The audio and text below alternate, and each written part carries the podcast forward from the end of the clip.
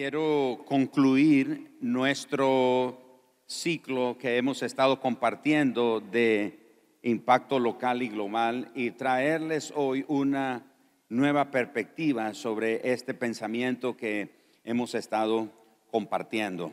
Y hoy quiero cerrar este énfasis hablando de las formas de conectarse a la visión global de Dios. Las formas de conectarse a la visión global de Dios. El apóstol Pablo dice en Colosenses capítulo 1, verso 6, y leo de otra versión lo que dice, este evangelio está dando frutos y creciendo en todo el mundo.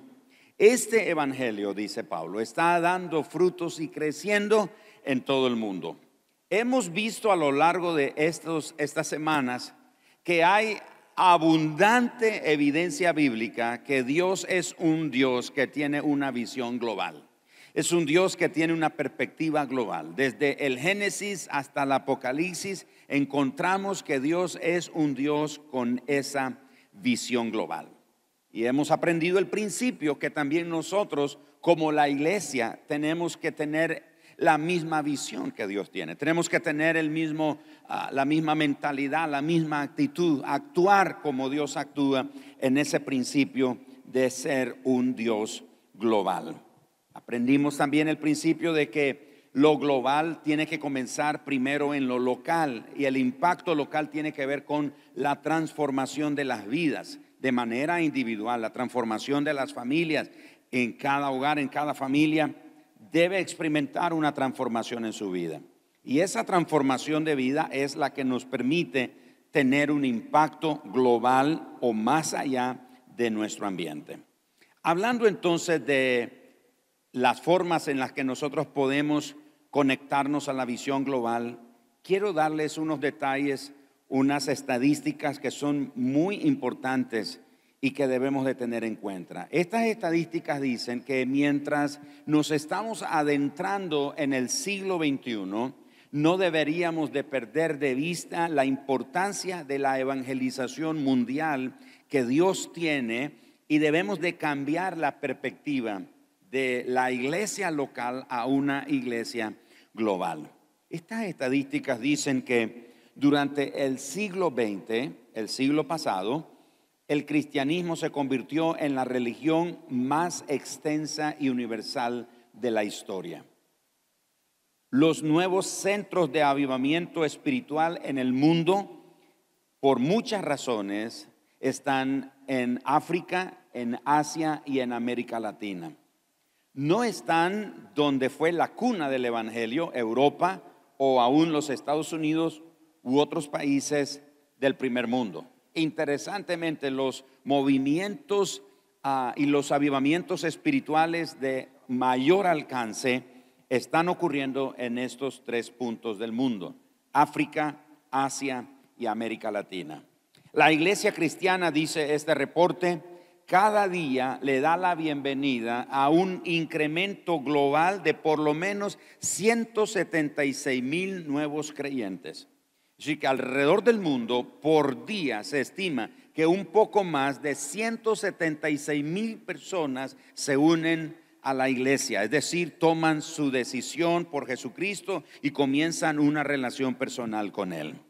También aproximadamente más de mil iglesias son plantadas en Asia y en África cada semana. Más de mil iglesias por semana son plantadas en África y en Asia. Se dice que el cristianismo es ahora una genuina familia internacional de fe. Es una amalgama de razas, de lenguas y de naciones en el mundo. Se estima que la proporción de cristianos en relación a la población total de Asia aumentará más que en cualquier otra región del mundo. Eso pone a Asia como la punta de lanza en el crecimiento del el Evangelio. En Afganistán y países similares, los líderes religiosos de este movimiento islámico le han pedido a sus gobiernos limitar la cantidad de ayuda que sus países reciben de misioneros y han pedido también limitar la cantidad de misioneros cristianos que entran a sus países. La razón, ellos temen que muchos musulmanes y muchos de sus habitantes se conviertan al cristianismo. Así que algo está ocurriendo definitivamente en nuestros días. El registro de culto del Ministerio de Relaciones Exteriores de Argentina publicó que más de una iglesia evangélica se funda por día como promedio en el país del Cono Sur. Más de una iglesia por promedio se funda en, Argentina. Y este reporte dice que en Brasil, en los últimos 10 años, la población pasó, la población evangélica o cristiana pasó del 15,% al 22,2% para un total de 42 millones 300 mil cristianos. Todo esto nos está hablando que Dios está moviéndose alrededor del mundo. A veces nosotros estamos metidos en nuestros problemas, en nuestras dificultades, y no es que estas no sean importantes, sí lo son, y Dios está interesado en ellas. Pero Dios no está limitado solo por lo que nos está pasando a nosotros de manera personal o lo que está sucediendo en un solo país. Dios está moviéndose en el mundo. Dios está trabajando alrededor del mundo. Así que en el mundo diario de manera diaria, hay dramáticos cambios en lo, en lo político, en lo económico, en lo social. Y muchas personas llaman a esos cambios crisis. Pero para aquellos creyentes que espiritualmente están conectados a la visión global de Dios, ellos ven esos momentos de crisis como una oportunidad para predicar el Evangelio. Así que lo que nos está diciendo esto es que definitivamente Dios no está detenido. La pandemia no ha detenido a Dios. Las guerras no detienen a Dios. Las crisis de todo tipo no detienen a Dios. Dios continúa trabajando. Dios continúa salvando vidas. Dios continúa restaurando vida. Dios continúa transformando vida. Dios continúa trabajando por medio de su iglesia. Así que las crisis para unos vistas de esa manera para otros, especialmente cristianos que están espiritualmente conectados a la visión global de Dios, ellos ven esas crisis como oportunidades. La semana pasada que tuvimos el evento aquí, eh, conocimos por medio de los pastores Holland el testimonio de una pareja misionera en, en Ucrania. Ellos Ah, tuvieron que hacer un viaje a Estados Unidos y estando en Estados Unidos comenzó la guerra en Ucrania. Se reunieron con los pastores Holland pidiendo consejos sobre qué sería lo mejor por hacer, si quedar en Estados Unidos o tomar el riesgo de regresar a Ucrania y continuar con el ministerio.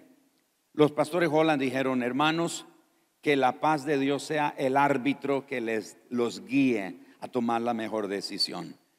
Y después de un par de semanas, ellos llamaron a los pastores Holland y dijeron, pastores, hemos tomado la decisión de regresar a Ucrania.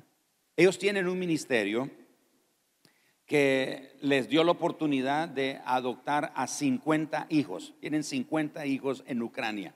Muchos de ellos ya son adultos, tienen sus propias familias, pero cuando ellos los adoptaron eran, eran bebés, eran niños, eran huérfanos. Y ustedes saben que en toda esa región, eh, los últimos, las últimas décadas, han habido muchos conflictos bélicos ahí y muchos huérfanos han emigrado de otros países como Croacia y toda esa región ahí han emigrado hasta esa zona. Así que ellos adoptaron 50 niños, 50 hijos. Y entonces sus hijos les escribieron y dijeron, papá, mamá, no regresen, quédese ahí en Estados Unidos. Pero ellos oraron y dijeron, vamos a regresar. Fueron por Polonia y comenzaron a levantar víveres, ayuda, etcétera. Ya entraron a Ucrania y ellos están ahí en Ucrania en medio de la guerra y están recibiendo cantidad de refugiados que están huyendo de las ciudades donde hay combates fuertes y tienen alrededor de por lo menos 50 locales que les sirven como refugios para albergar a todas estas gentes que han perdido casas, han perdido todo y lo único que tienen es lo que, lo que andan puesto. Y nosotros los nicaragüenses sabemos, entendemos de qué se trata, especialmente si, si vivió la guerra de 1979. Recordará esa, esa tragedia, eh, la gente huía, escapaba y lo único que llevaba era lo que tenía puesto. Entonces estas familias están huyendo y están encontrando un refugio que estas parejas, esta pareja de misioneros está haciendo ahí en medio de la crisis, ellos están viendo una oportunidad. Son gente que está conectada a la visión global de Dios. Son personas que están diciendo, Señor, esta es una crisis, pero es una oportunidad para mostrarle al mundo que hay esperanza, que hay consuelo, que algo puede cambiar en sus vidas y lo único que puede cambiar la vida del ser humano definitivamente es Dios. Así que nos encontramos en este panorama y vemos las crisis y las debemos de ver como oportunidad. Por eso tenemos que preguntarnos, ¿qué vamos a hacer con estas oportunidades que Dios nos está dando? ¿Vamos a administrar correctamente este tiempo de crisis u oportunidad que Dios nos está dando? ¿Vamos a alinear nuestra vida a los propósitos de Dios? ¿Qué vamos a hacer a la luz de la hora en la cual Dios nos está permitiendo vivir? ¿Tomaremos nuestro lugar para contribuir al avance del Evangelio del reino de Dios? ¿Vamos a vivir con un sentido de eternidad, reconociendo que en el tribunal de Cristo deberemos de dar cuenta de nuestro servicio durante estos trascendentales momentos? Porque la gente, los cristianos piensan que solo los que van a estar en el trono del juicio, en el trono del juicio, ahí en el trono blanco, cuando Apocalipsis dice que los vivos, los muertos grandes y pequeños estarán delante de Dios, allí no estarán los creyentes. Los creyentes no estarán en ese juicio, pero sí estarán en un juicio. Primera de Corintios capítulo 3 revela ese juicio. Estaremos delante del tribunal de Cristo donde seremos juzgados no por pecados, no para ser salvos, sino para ver la motivación con lo que hicimos, las cosas que hicimos, con qué motivación servimos, por qué servimos, por qué no servimos, por qué usamos los dones, por qué no usamos los dones que el Señor nos dio. Ahí vamos a ser juzgados delante del Señor. ¿Qué hicimos con el tiempo que Él nos dio? ¿Qué hicimos con los recursos que Él puso a nuestro alcance? ¿Qué hicimos con la vida, con los talentos, los dones, las habilidades, las oportunidades? Todo ahí será juzgado delante del Señor. De nuevo, no vamos a ser juzgados por pecados o para ver si somos salvos, pero recibiremos recompensa. Algunos dicen, ah, no importa, con que yo ya esté en el cielo, eso que el Señor no me dé recompensa. No es cierto. ¿Acaso no se siente así bien requete feo cuando alguien, un compañero de clase o de trabajo, recibe un reconocimiento y uno no lo recibe? A ver, dígame, sí o no, que se siente re feo.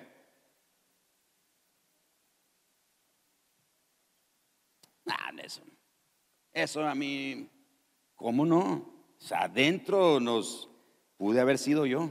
¿Por qué no fui yo? ¿Por qué no me lo dieron a mí? Ahora imagínese cuando estemos delante del Señor y el Señor recompense a los que trabajaron fielmente y reprenda a los que no hicieron nada con lo que Él les dio. Así que la pregunta aquí es, ¿qué vamos a hacer? ¿Vamos a vivir con un sentido de eternidad? ¿Qué cuenta vamos a dar ese día? ¿O cuando estemos delante del Señor vamos a tratar de ah, balbucear o así de manera eh, tratando de eh, esquivar la pregunta del Señor para mostrar que realmente fuimos tibios. En la eternidad habrá alguien que en el cielo nos reconozca y diga gracias por haberme hablado de Cristo. Dice el pastor Joseph Garlington, cuando caminemos en los pasillos de mármol en la eternidad, habrá alguien que nos que me detenga y me diga, Joseph, gracias por lo que hiciste. Gracias por predicar el Evangelio. ¿Habrá alguien en el cielo que nos reconozca? Por eso debemos de vivir y trabajar para comprender que el Espíritu Santo ha ordenado los eventos de la humanidad para indicar que la evangelización mundial debe ser nuestra prioridad. Y debe ser nuestra prioridad no como un método de igle crecimiento, sino porque es el deseo de Dios que todos vengan al arrepentimiento y sean salvos. Cuando Jesús dijo a sus discípulos, vayan y hagan discípulos, Jesús nunca pensó en que deberían de tener una mega iglesia o deberían de, ser una iglesia pequeña. Y aclaro, no estoy en contra de ser una congregación numerosa o una congregación pequeña. Eh, ese no es mi punto, no me malinterprete. Lo que estoy diciendo es que al final la evangelización que desde la perspectiva de Dios es que todos sean salvos. No necesariamente que tengamos iglesias numerosas. Y si se puede, bien. Y si es una congregación pequeña, pues también. Pero lo importante es que estemos predicando el Evangelio y que los que son salvos o los que tienen que ser salvos, ellos sean alcanzados. De manera entonces que nos hacemos esta pregunta. ¿Quién? ¿Cuándo? Y la respuesta es nosotros y ahora. Somos nosotros y es ahora los que estamos parados sobre los hombros de 20 siglos de trabajo misionero, de muchos misioneros que ofrendaron sus vidas para que inclusive nosotros hoy tengamos el Evangelio. Conozco familias de misioneros que comenzaron a predicar el Evangelio en Granada, en León y en otros países. Estoy hablando de nuestro país ahora. Conozco familias de misioneros. Fueron los primeros misioneros que vinieron. Los apedrearon, algunos los mataron con piedras en esos pueblos porque eran altamente católicos. Y entonces los apedrearon, la gente rechazaba el Evangelio. Y muchos de ellos murieron, ofrendaron sus vidas. Estamos parados sobre el trabajo de todos estos misioneros. Nosotros somos el fruto del trabajo de ellos. Como dijo el apóstol Pablo, que uno sembró, el otro regó, pero el crecimiento es el que quien lo da es el Señor. Nosotros somos la cosecha de muchos hombres y mujeres que sirvieron muchos años, muchas décadas atrás. Y nosotros no debemos de perder de vista entonces que estamos parados sobre los hombros de 20 siglos de gigantes misioneros que han hecho una gran labor. Si no es a nosotros entonces a quién desea Dios usar. Se trata de nosotros. ¿A quién enviará si no se trata de nosotros? Por eso, este no es tiempo de ser ociosos. Este es tiempo de trabajar con el poder del Espíritu Santo en la viña que está madura de parte de Dios. La cosecha siempre es estacional. En otras palabras, no siempre tendremos la oportunidad de levantar una cosecha. Es como en lo natural hay temporada de melones, hay temporada de mangos, hay temporada de pitayas, hay temporada de sandía. No, siempre los vamos a tener, porque son por temporada las cosechas. No siempre vamos a tener aguacates, es por temporada. Con la cosecha de alma es lo mismo. Es una cosecha estacional, es una temporada. Por eso la urgencia debe apremiarnos. Jesús dijo en Juan capítulo 9, verso 4, me es necesario hacer las obras del que me envió mientras dura el día. La noche viene cuando nadie puede trabajar. En otras palabras, Jesús era impulsado por una premura que había en su corazón de cumplir la voluntad de su Padre.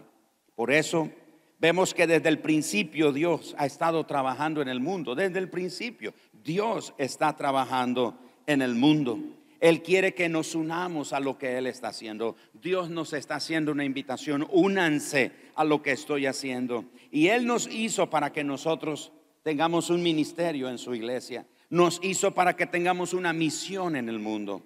Y el ministerio que tenemos en la iglesia es el servicio a los creyentes. Pero nuestro, nuestra misión en el mundo es el servicio a los no creyentes. Así que desde el principio Dios ha estado trabajando, nos invita a unirnos con Él en el trabajo y en esa invitación Él nos da un ministerio y nos da una misión. Nuestro ministerio es servir a los creyentes, servir a los santos, es lo que estamos haciendo aquí. Es lo que hicimos la semana pasada en el Congreso para Pastores y Líderes. Por cierto, un aplauso para todos ustedes, Iglesia Mundo de Fe. Un gran trabajo han hecho durante toda esta semana, unos sirviendo, otros aportando recursos, otros aportando víveres, otros dando de su tiempo de muchas maneras. Qué gran impacto hicimos en la vida de esos pastores y líderes. Muchos se fueron tan bendecidos por el, el tiempo que tuvimos. Ese es nuestro ministerio, el servicio a los creyentes. Pero tenemos una misión y la misión es el servicio a los no creyentes, a los que todavía no forman parte de la iglesia. Por eso tenemos que tomar una decisión. La decisión de ser un creyente global o ser un creyente que está solamente con una mentalidad local que se puede definir como un creyente mundano. Mundano en el sentido de que él solo pone las cosas o los ojos en las cosas del mundo. ¿Cómo es un cristiano mundano o un cristiano que no es de visión global? Número uno, él ve a Dios esencialmente como una satisfacción personal. Ve a Dios como el que lo saca de sus clavos y de sus dificultades. Número dos, este tipo de creyente, él es salvo, pero está orientado hacia sí mismo. ¿Qué puedo obtener? ¿Qué puedo alcanzar? ¿Qué es lo que voy a obtener de esto? Número tres, las oraciones de este creyente que no tiene la visión global es que se enfoca en sus propias necesidades. Él aumenta, intensifica la oración cuando está en aprietos, cuando está en dificultades, cuando está en problemas, cuando está en un momento grave de su vida. Entonces ora, ora, ora, busca a Dios, pero, pero lo que él está es tratando de que Dios le resuelva sus problemas. Y número cuatro, este creyente quiere usar a Dios para sus propósitos y no su vida servir a los propósitos de Dios. Así es un creyente que no tiene la visión global de Dios. En cambio, aquellos cristianos que son comprometidos o que son de clase mundial se caracterizan por lo siguiente. Número uno, son conscientes que fueron salvos y creados para una misión. Ellos saben eso. Están conscientes, están claros de que fueron salvos y creados para una misión. Número dos, están disponibles a recibir una asignación particular para servir. Ellos solo quieren servir. Ellos no están pensando, déme la plataforma para servir, o un lugar donde todos me vean, o un lugar donde todos puedan apreciar lo que hago. Ellos solamente quieren servir. No están pensando si es un lugar visible, si es un lugar que va a tener reconocimiento o no. Para ellos eso no es lo importante. Para ellos lo importante es que quieren servir. Número tres, cristianos comprometidos o de clase global se levantan cada mañana esperando que ese día Dios trabaje a través de ellos en formas nuevas. Ellos se levantan y dicen, Dios, bueno, hoy cómo será este día? ¿Cómo será que me va a usar? ¿Con quién me conectará hoy? con quién tendré eh, un, contacto, a quién podré servir hoy. Y, le cuento que esas oraciones sí funcionan. A mí me pasó una ocasión que estaba en un tiempo de ayuno, y, pero no era un ayuno de comida, era un ayuno de, de redes y de noticias y eso. Era un día de ayuno, un tiempo de ayuno, no, que no estaba conectado con nada y estaba escuchando lo más claro que podía a Dios. Esa mañana me levanté y dentro de mi ayuno cada día yo tenía una actividad. Y ese día mi actividad era sembrar. Podía ser una palabra de ánimo, podía ser ah, un acto de servicio, podía ser dinero, podía ser tiempo, lo que fuera. Señor, hoy, ese día, quiero pedirte que me uses para sembrar en alguien. Y no bien había avanzado la mañana cuando me encuentro con una persona, la que menos esperaría, esperaría yo para sembrar.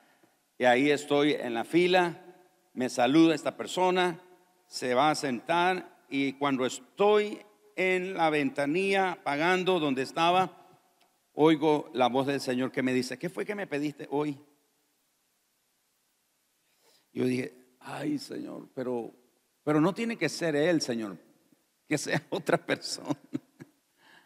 Y dice, Señor, me pediste que quería sembrar. Quiero que siembres hoy una palabra en la vida de esta persona, una palabra de ánimo.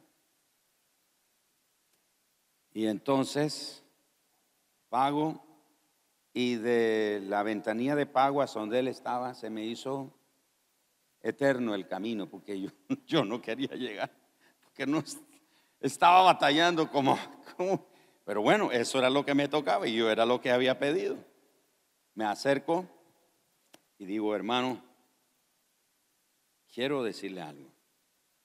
Es que lo que soy hoy, lo que sé hoy, lo que tengo hoy, se lo debo en primer lugar a Dios. No cabe dudas. Sin embargo, Dios ha usado gente en mi vida para traerme al lugar hasta donde yo estoy. Y usted es una de esas personas. Y yo veo a este hermano que se le agüitan los ojos y como cuando uno traga así, que dice gordo, ¿verdad? Porque él era el que sirvió muchos años aquí como director en este ministerio y como pastor en esta iglesia.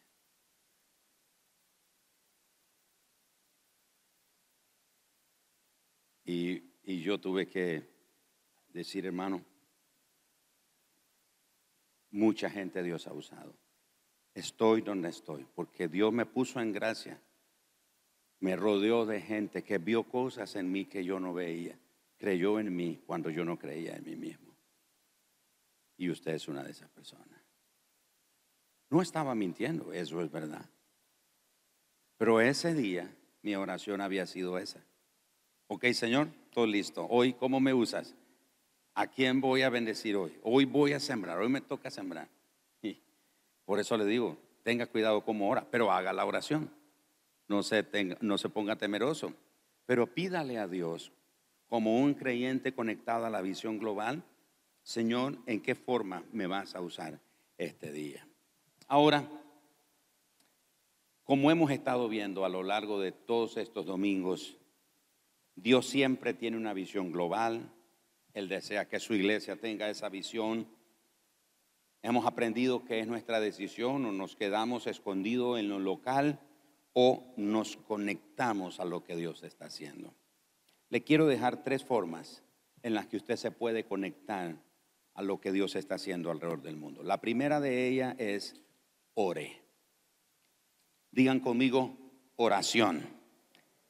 Oración es el primer peldaño o la primer plataforma que le permite a usted conectarse a lo que Dios está haciendo alrededor del mundo. John Wesley dijo, usted puede hacer más que orar, escúchalo, usted puede hacer más que orar después de haber orado. O sea, después que oró, usted puede hacer más que haber orado. Pero usted nada puede hacer sino orar hasta que no haya orado. En otras palabras, la oración es primordial.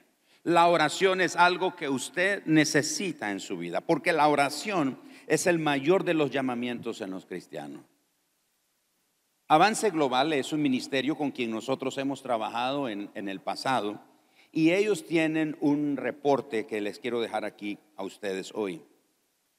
Avance Global dice, hablando de la oración, dice que tanto como 170 millones, escuche, 170 millones de cristianos con visión global están comprometidos a orar diariamente por un despertar y por la evangelización mundial. 170 millones de cristianos alrededor del mundo están orando todos los días por un despertar, por un mover de Dios en el movimiento global y en la evangelización mundial. Avance Global dice que alrededor de 20 millones de creyentes ven la intercesión como su llamado primario. Un poco más de 20 millones de cristianos alrededor del mundo, ellos sienten que su primer llamado en la visión global, en la evangelización global, es la oración. Estos creyentes son desconocidas multitudes, no son necesariamente los cristianos de altos perfiles que son bien conocidos por todos aquí en la tierra, no, ellos son desconocidos aquí en la tierra, pero muy conocidos en los cielos. Ellos son en secreto transformadores del mundo, porque desde su lugar secreto de oración están impactando al mundo. ¿Se acuerda que Jesús dijo, cuando ores, entra en tu lugar secreto y en lo secreto ora a tu Padre en secreto, que ve la oración en secreto y te recompensará en público? Estos creyentes que se unen al movimiento, a la evangelización global, mundial, ellos participan desde la plataforma de la oración y ellos hacen un impacto alrededor del mundo. Podemos decir que el destino del mundo está en las manos de santos que no son famosos, que no son conocidos, que son sin nombre. La oración es el vehículo, dice Avance Global, por medio del cual los corazones de los pueblos y las naciones se preparan para recibir el mensaje de salvación. He conocido creyentes que me dicen, pastor, después de cinco minutos no sé qué orar. Le confieso,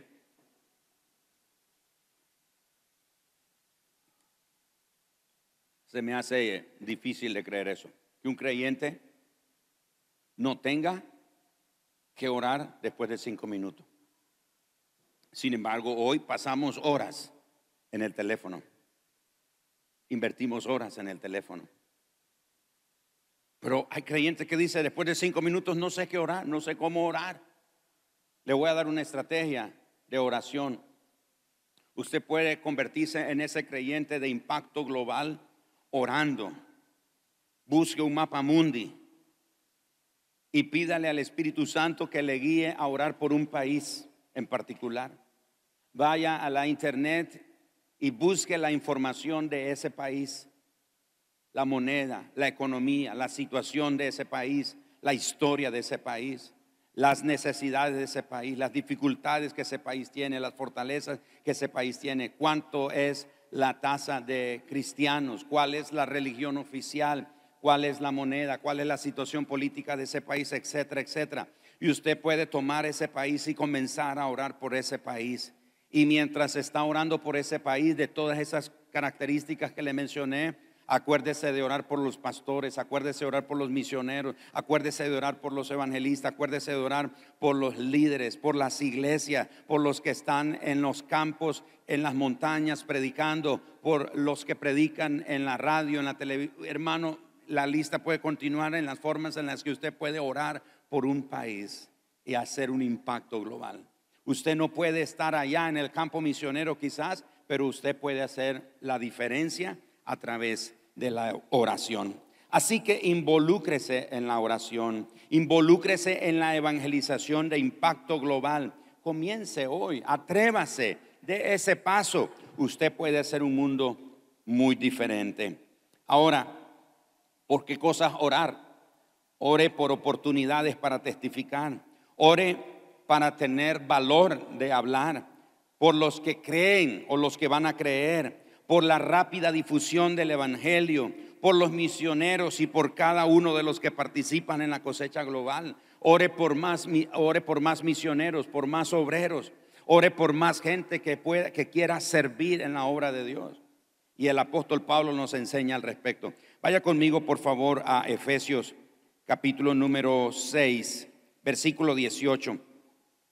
Efesios 6, 18 dice, orando en todo tiempo con toda oración y súplica en el Espíritu, y velando en ello con toda perseverancia y súplica por todos los santos.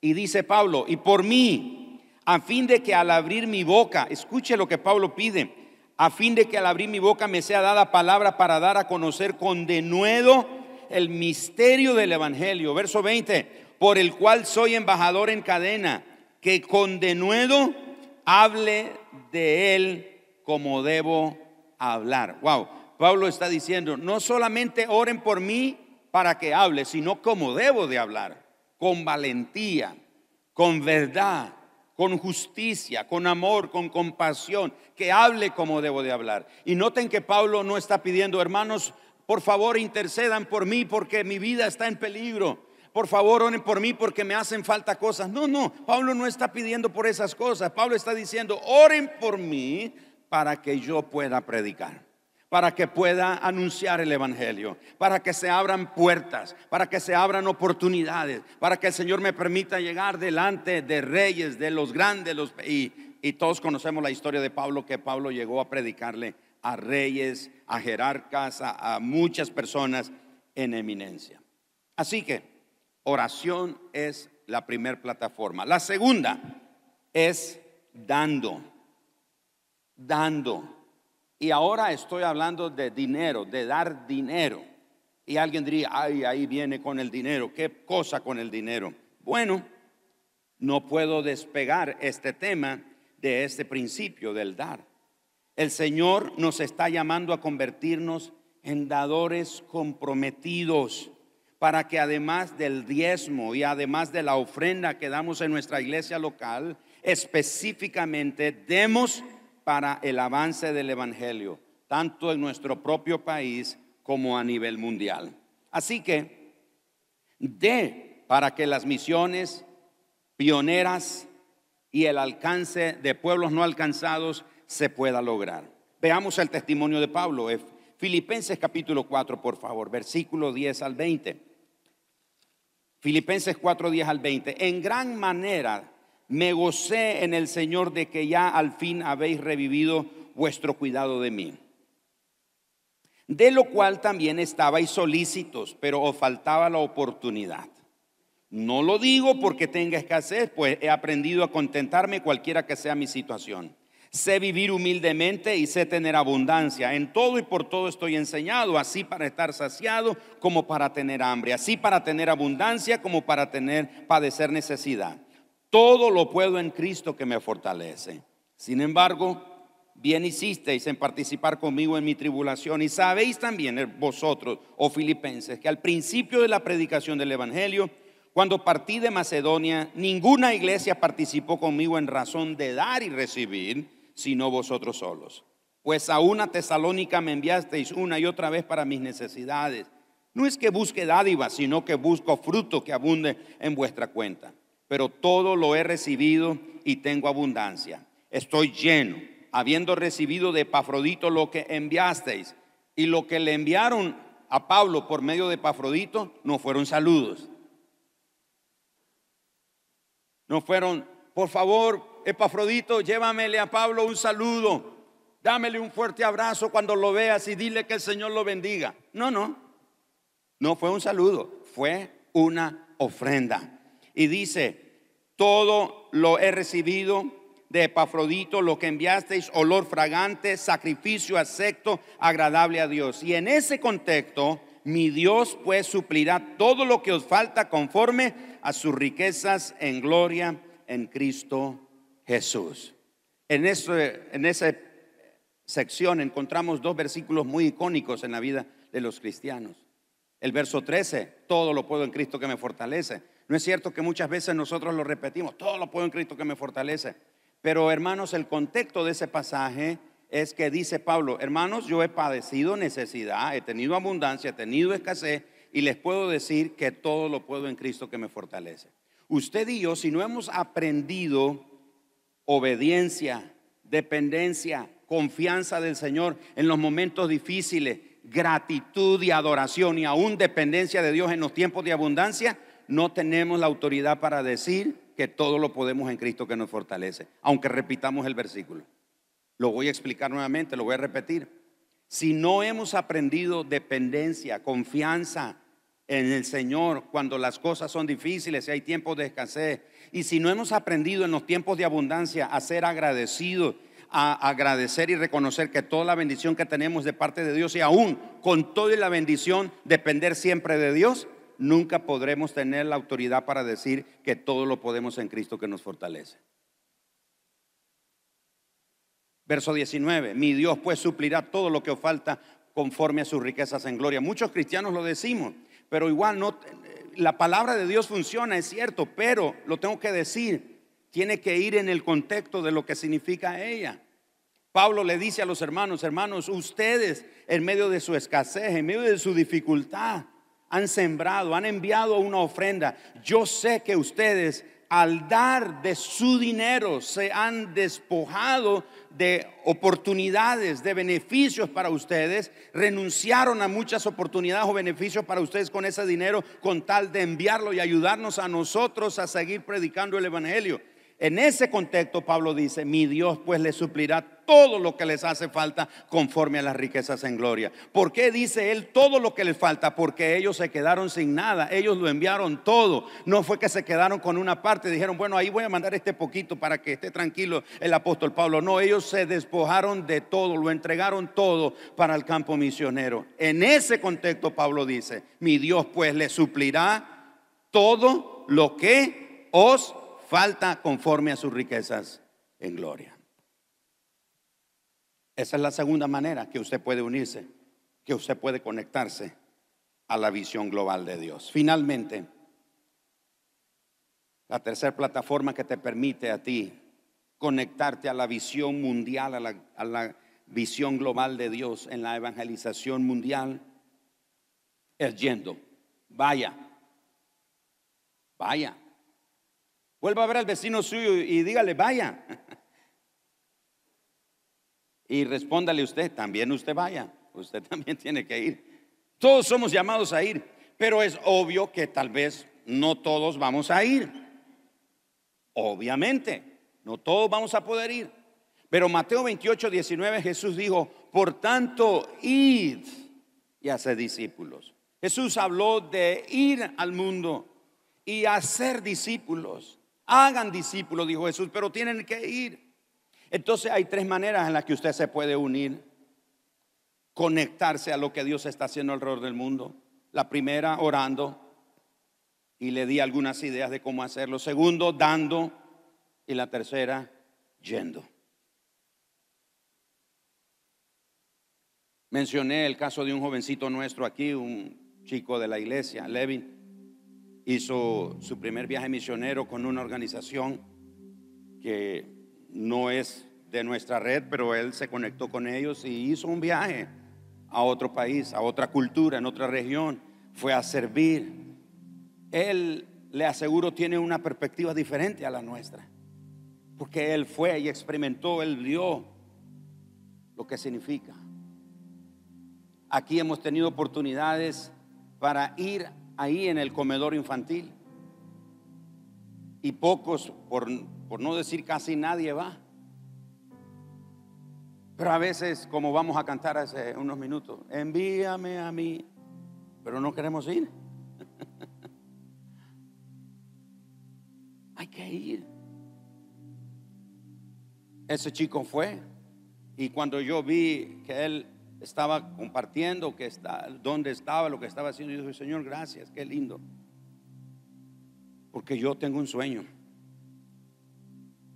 como Martin Luther King Jr. predicó, tengo un sueño. Y yo tengo un sueño. Y más que un sueño es una visión. Que viene el día cuando aquí en esta casa, una vez al año celebraremos la fiesta de las naciones. Porque habrán misioneros de nuestra casa que vendrán. Que van a salir de nosotros. Y tal vez algunos de ustedes se vuelven a ver y dicen, yo no le veo cara de misionero a nadie aquí.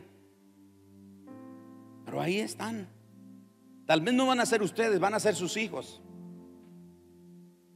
O algún nieto. Tal vez alguno de ustedes no siente nada por las misiones. Y ahorita que yo hablo esto, dice, ay, qué aburrido, el pastor no debería de, predicar del Salmo 91. Y eso no, no le entiendo eso yo. Pero en alguien el Señor está encendiendo un fuego. Que tal vez no es líder, Tal vez no sirve. Tal vez nadie lo conoce aquí en la iglesia. Nadie pensaría que esa persona podría llegar a ser un misionero. Llegará el día cuando estas banderas que están aquí son están puestas como un acto profético. Pero va a llegar el día cuando vamos a sustituir esas banderas y van a estar las banderas de los países donde los misioneros nuestros estén o los países de los misioneros que apoyemos de otras naciones estarán ahí. Pero ahora están ahí no solo como un adorno. Yo cada vez que entro a este lugar, yo sueño con eso, veo eso. Por eso este lugar se llama el Salón Internacional. Así se llama este lugar, si no lo sabía, el Salón Internacional. Que viene el día cuando vamos a celebrar esto aquí. A los misioneros. Será hermoso verlos desfilar por ese pasillo.